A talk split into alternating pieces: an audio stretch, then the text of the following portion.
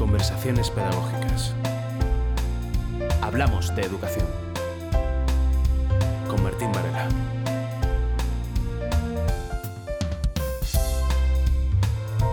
Hola. Hola. ¿Qué tal? ¿Cómo vais? Hola Marta. Hola. ya me han hablado mucho. Yo me imagino que será muy buena noticia eso de que te estés por aquí. A mí, a mí me está gustando. ¿Sí? Ay, pues me alegro. Espero que pase un rato divertido ahora. Nerviosa, estoy nerviosa.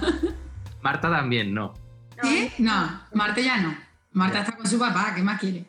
Sus compañeros dicen que es una maestra apasionada, humilde, empática y el verdadero motor del colegio Zeit Mare Nostrum de Ceuta. Le gusta recibir cada mañana a sus alumnos y a sus familias a las puertas del cole con una amplia sonrisa. Todo un influjo de energía para Anabel Ramón, pedagoga y psicopedagoga que a sus 41 años no concibe la vida y la enseñanza sin la entrega a los demás y el compromiso social. Bueno, pues nada, eso, muchas gracias por compartir este ratito con nosotros. La verdad que al repensar cómo orientar estos diálogos sobre educación, nos vienen a la cabeza personas que nos llaman la atención por distintos motivos. Y en concreto contigo, pues por la, la energía que desprende, pero también por ser de donde eres, ¿no? Y por trabajar donde trabajas, porque Ceuta aparece, digamos, en el ranking en el último lugar, que para algunos a lo mejor el último sería el primero en prioridades educativas, eh, pero aparecen como el abandono escolar o en PISA, etcétera. Entonces, creo que tenemos que romper a lo mejor esos imaginarios, eh, poder hablar con personas que están ahí a pie de cañón, eh, viviendo en el día a día, en estas realidades, y que un poco ese imaginario nos lo deconstruyan de alguna manera y nos hagan ver la profundidad del contexto concreto y si esas cifras tienen o no sentido. Entonces, pues por eso estás aquí con, con nosotros. Y para contrastar con Marta si ese imaginario lo tenemos todos pero también influye en, la, los más adolescentes y tal, ¿no? Efectivamente, Martín. Bueno, yo soy maestra de un colegio, el Colegio Público Mare Nostrum de Ceuta. Eh, llevo 20 años en el mismo centro y tengo la suerte de pertenecer al equipo directivo. He podido ver y ser parte de una transformación que ha sufrido nuestro cole bajo eh, en estos últimos cursos la dirección de José Torres, de ser un cole que no era seleccionado por la familia, pues a un colegio de lo más demandado, colegio público. Efectivamente, Ceuta tiene muchas realidades y, por desgracia, a veces solamente se conoce esa parte de abandono escolar eh, temprano o esos datos de PISA. Yo creo que ahí la evaluación siempre es muy interesante cuando se recogen datos, datos para mejorar y datos para aportar nuevas soluciones. Creo que se está trabajando muy bien creo que se está haciendo en contextos muy complicados. Está haciendo una gran labor educativa, que es donde realmente es importante esa transformación social, pero también creo que hay, es un problema eh, estructural, un problema donde aulas con muchísima ratio, aulas con poco personal de apoyo y todo eso repercute. Y en espacios también muy reducidos, que yo creo que también es muy importante el espacio en aulas de 32, 34 metros cuadrados, pocos rincones, poca asamblea se pueden llevar a cabo. Al final tenemos que utilizar otros contextos como son pasillos, patios. Entonces, volviendo al principio, es verdad que hay un problema estructural, es verdad que tenemos una población que en muchas ocasiones no tiene la lengua materna el castellano, sino que tienen el darilla. Por lo tanto, el primer acceso que tiene al colegio con tres años, mucha de esa población escolar tienen un desconocimiento total del castellano y eso influye. Ajá. Centros educativos donde hay una gran diversidad de familias, de diferentes sectores económicos, sociales. En nuestro caso, pues tenemos una gran mayoría de alumnos de religión católica, con unos 47%, un 45% de religión islámica. Esa diversidad, uh -huh. de igual manera, se refleja en las aulas se refleja en las efemérides que celebramos en el colegio, pues en toda la parte esta cultural de Ceuta que tiene esta diversidad de estas cuatro culturas. Entonces, toda esa parte también es muy enriquecedora, pero necesitamos un apoyo por parte de la Administración, necesitamos que toda familia, profesorado, alumnado, vayamos a una. En nuestro cole nosotros tenemos un, una seña de identidad que yo la he hecho mía desde hace muchísimos años, que es juntos aprendemos y entre todos mejoramos. Cada día me reafirmo mucho más. Es la única manera que tenemos de aprender unos de otros, de conocernos, de valorar nuestras diferencias. Estamos consiguiendo mejores resultados. Y entiendo que en ese proceso de transformación habréis tocado eh, todo el claustro de profesores, o especialmente el equipo directivo, algunas claves que hacen que, siendo las condiciones semejantes a otros colegios de, la misma ciudad, de la misma localidad, sin embargo, habéis dado con algunas claves que os han hecho crecer en ese proceso de transformación, de ser ahora un centro demandado y digamos que ese éxito, entre comillas, educativo, casi más que académico que nos importa más, si, digamos, lo estáis consiguiendo, ¿no? ¿Cuáles dirías que serían las claves diferenciadoras de vuestro cole que hace posible que haya cambiado de esta manera? Mira, nosotros tuvimos como un punto de inflexión en el año 2004-2005, hace 14, 15 cursos, cuando ofertamos en infantil de 3 años 90 plazas y solo tuvimos 43 solicitudes. Ese dato realmente, eh, de hecho se me ponen los pelos de punta todavía de pensar en aquello, porque es verdad que a las familias cuando se les decía el nombre de nuestro cole, pues lloraban. Lloraban porque no querían venir a nuestro cole. Hoy en día a veces pasa lo contrario. Lloran porque quieren venir. Mm, comenzamos un proceso de autorreflexión muy importante y empezamos a ver cuáles son las claves que no estamos haciendo bien y qué es lo que tenemos que integrar en nuestro día a día del cole. Eh, por un lado, vimos que era muy importante darle visibilidad al centro. Nuestro colegio era un colegio que no se conocía. Por otro lado, hubo un cambio importante porque en infantil tuvimos la posibilidad de conseguir una líder pedagógica apasionada que comenzó en el cole y nosotros tenemos otra máxima que es el que venga al cole y tenga alas, lo vamos a dejar volar. Vamos a dejar que aquellos compañeros líderes pedagógicos natos que tengan muy claro cuáles son las prácticas educativas de éxito puedan ponerlas a cabo y puedan abrir sus puertas para aprender unos de otros. Importantísimo. Comenzamos también un refuerzo de la lengua inglesa fuera de cualquier administración, o sea, era un poco con nuestros propios recursos y nuestro propio personal. Y luego también era muy importante reforzar el tema de, del castellano para aquellos alumnos que venían con esa carencia. Cuando comenzamos a trabajar en este ámbito, en nuestro cole tenemos el objetivo de que cuando, nos, cuando las familias nos conocen, y entran dentro del aula, al final todo es mucho más sencillo. Las familias tienen que conocer el centro, tienen que conocer el profesorado, tienen que entrar en las aulas, tienen, que participar de manera real, no solo para las fiestas. Esa creo yo que es la forma. Entiendo que por eso también te has expertizado un poco en comunidades de aprendizaje. En determinados contextos se, ha demostrado que es una de las formas de trabajar más, más efectivas, ¿no? En ese vínculo familia-escuela hecho realidad. Efectivamente, yo es que soy una apasionada, una enamorada de las comunidades de aprendizaje. Creo que la, la forma, y, por eso decía esa señal de identidad, juntos aprendemos y entre todos mejoramos, es que es la única forma. Meter a la familia, meter a expertos, abrir al entorno, aprovecharnos de toda esa red social, educativa que están en los barrios para que puedan participar en actividades bien de la mañana, bien de la tarde. Creo que en los contextos más difíciles es realmente donde más recursos, más tiene que participar todo el mundo porque es realmente donde más importa. Y sentirnos importantes porque lo estamos consiguiendo y conseguimos esos casos de resiliencia de los niños que estamos viendo cómo con contextos muy complicados en la familia, contextos en barrios muy complicados, están llegando a la universidad y están saliendo de Ceuta porque a lo mejor la, la aspiración educativa no tiene la formación aquí en la facultad, en la Universidad de Granada, que es la que tenemos aquí, y está yendo a estudiar a la península.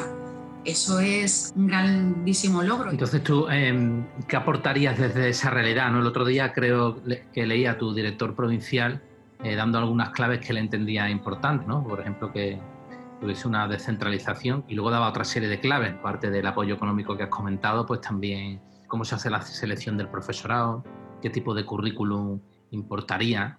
Entonces yo uno esta parte del currículum con, con PISA, por ejemplo, porque según me comentas, si hubiese una forma de medir una capacidad de aprendizaje importante, incluyéndole el idioma, etcétera, eh, quizás tendrías un, grado de eficacia tremendo. No sé qué intuiciones tienes tú ahí como docente de, a pie de, qué tipo de indicadores podríamos dar hacia las, administraciones educativas eh, para eh, darle un giro a qué medimos y cómo en educación. Efectivamente, bueno, yo creo que la clave es pues, pues el hacer alumnos competentes y hacer alumnos con una capacidad crítica, preocupados por lo que realmente importa, que puede ser a lo mejor por tener unos buenos valores sociales, por tener una buena concienciación medioambiental, por tener unas capacidades que le van a servir para futuros ciudadanos o para presentes ciudadanos de nuestro día a día. Y quizá esos, todos esos valores no se miden en estas pruebas externas. No sé cuál sería la solución. Creo que esos datos fuera de contexto, fuera de esos barrios tan complicados, con tantas necesidades sociales, mm, son datos aparte que realmente a nosotros como trabajadores de la enseñanza de la educación en Ceuta poco nos dicen, porque nosotros ya conocemos nuestra realidad.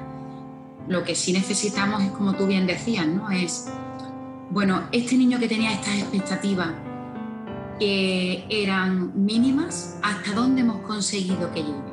Hemos conseguido que se ilusione, hemos conseguido que no abandone el instituto, hemos conseguido esas experiencias cristalizadoras desde el cole, para que haya visto otros caminos, hemos, hemos sido referentes para esos alumnos, a esas familias que no tenían recursos, que no sabían rellenar a lo mejor un formulario, hemos llegado a ellos y le hemos facilitado.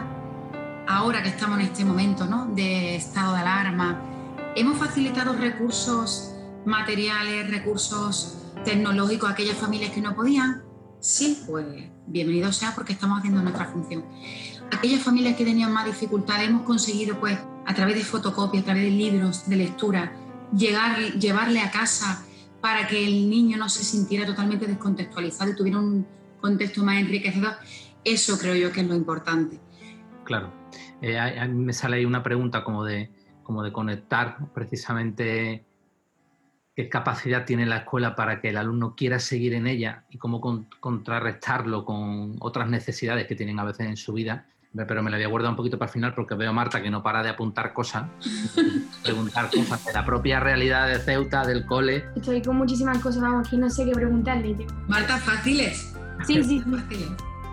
Vale. Que mm, o sea, si estuviese en tu mano, que pudieses hacer cualquier cambio, que, cambiarías allí para que las cosas fuesen más fáciles? Eh, en la escuela yo creo que es fácil y a la vez difícil. Pues escuelas con aulas y entornos abiertos, grandes, con muchos recursos tecnológicos y recursos para laboratorios de matemáticas, diferentes laboratorios de idiomas, y luego recursos personales, creo que también es muy importante lo que ya se está viniendo, ¿no? Y se está, todo el mundo parece que tenemos claro. Son dos profesionales por aula, pero dos profesores, dos maestros como cotutores en un aula de 20, 25 sería lo ideal. Creo que eso sería bastante interesante. Y obviamente, pues allí yo sé que por lo que has estado hablando y eso la situación es más difícil, pero ¿tú crees que perfectamente un niño de allí tiene las mismas oportunidades que, por ejemplo, uno de aquí? Bueno, yo creo que, yo creo que no depende de, de los colegios, creo que depende de las familias.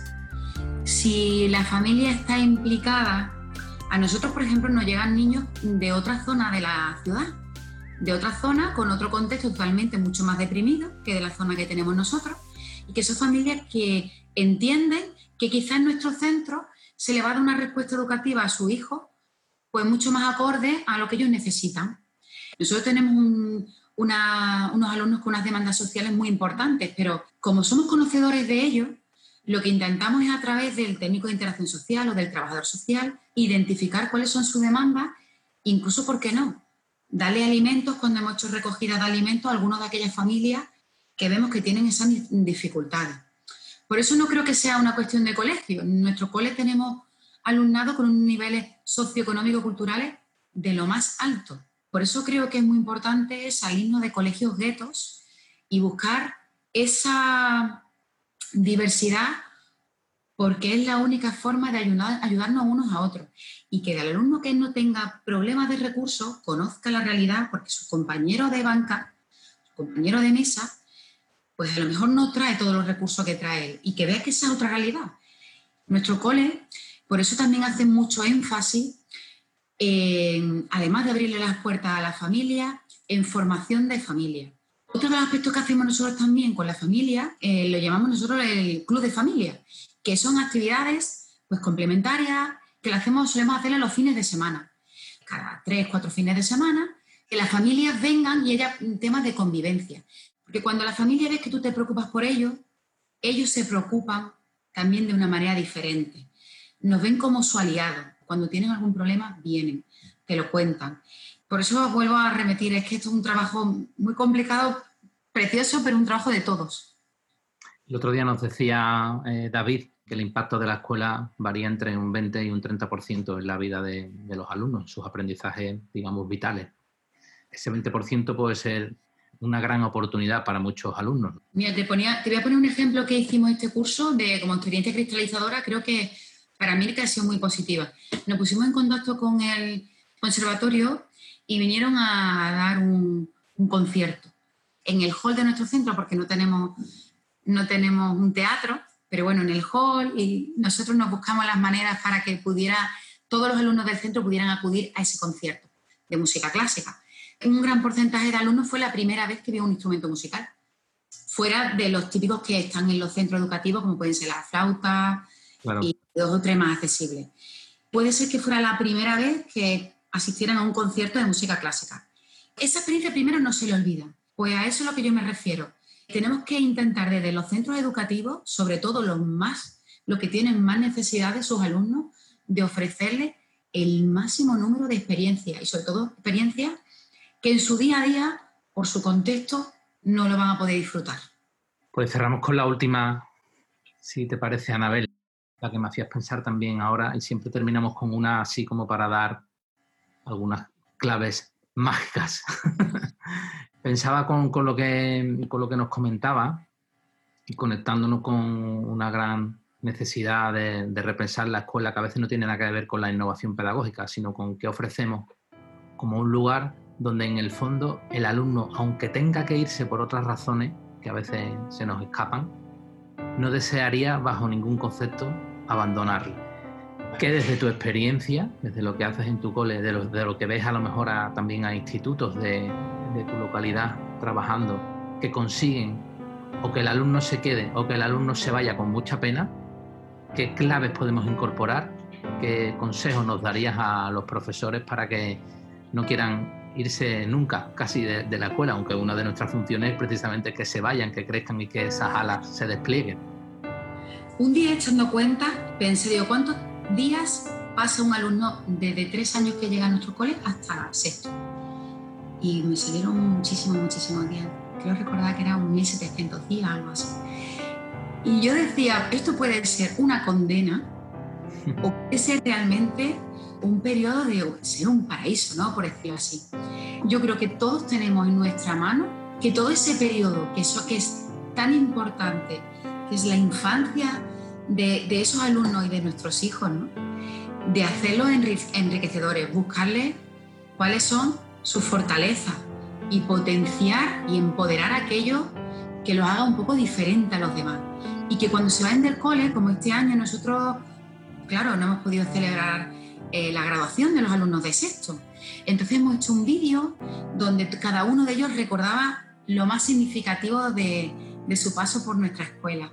Y es un poco a lo que tú me estabas preguntando. Y la gran mayoría era cuando hemos hecho teatro, cuando la fiesta del agua, el primer viaje que salimos a la península. Emocionar para que aprendan e implicarnos. Y no sé de qué manera que no se nos vaya nunca la, ilusión ni, la, esa vocación que tenemos que tener todos los docentes. Creo que es importante eso, ir al cole alegres, con alegría, con sonrisa, recibir a nuestros alumnados, nuestro alumnado siempre en la puerta con una gran sonrisa y es la única forma de que nosotros seamos felices y, y que podamos transmitírselo a ellos. Muy bien, con eso nos quedamos, ¿no? con la, sonrisa permanente.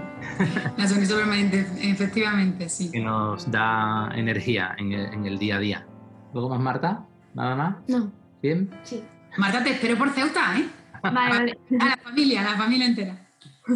Muchas gracias, Anabel. ¿eh? Muchas gracias a vosotros. Adiós. Adiós. Estamos en contacto. Hasta luego. Hasta luego. Adiós. Bueno, ¿qué? Muy bien. Muy bien. Muy bien. Conclusiones. No sé, que, que me gustaría que todos los niños tuviesen las mismas oportunidades. Que puede que las tengas y eso, pero que me da un poco de pena. Me ha tocado un poco. ¿Te ha tocado? Sí. ¿Entiendes lo que te quiero decir? Creo que sí. A no ser que, a no ser que quieras decir otra cosa. No, no. No, sí. ¿Tú lo- crees que estás diciendo lo que estás queriendo decir? Sí, Sí. sí, obviamente se me está entendiendo, yo creo, por eso te lo pregunto a ti. No lo sé, a ver si estoy entendiendo otra cosa. No, no estás entendiendo otra cosa, Estoy lo que es. lo que es. Vale. Vale. Bueno, otro día seguimos. Sí, ¿Sí? ¿O no? sí, sí. ¿Sí seguimos otro día? Seguimos otro día. Vale. Adiós. Adiós.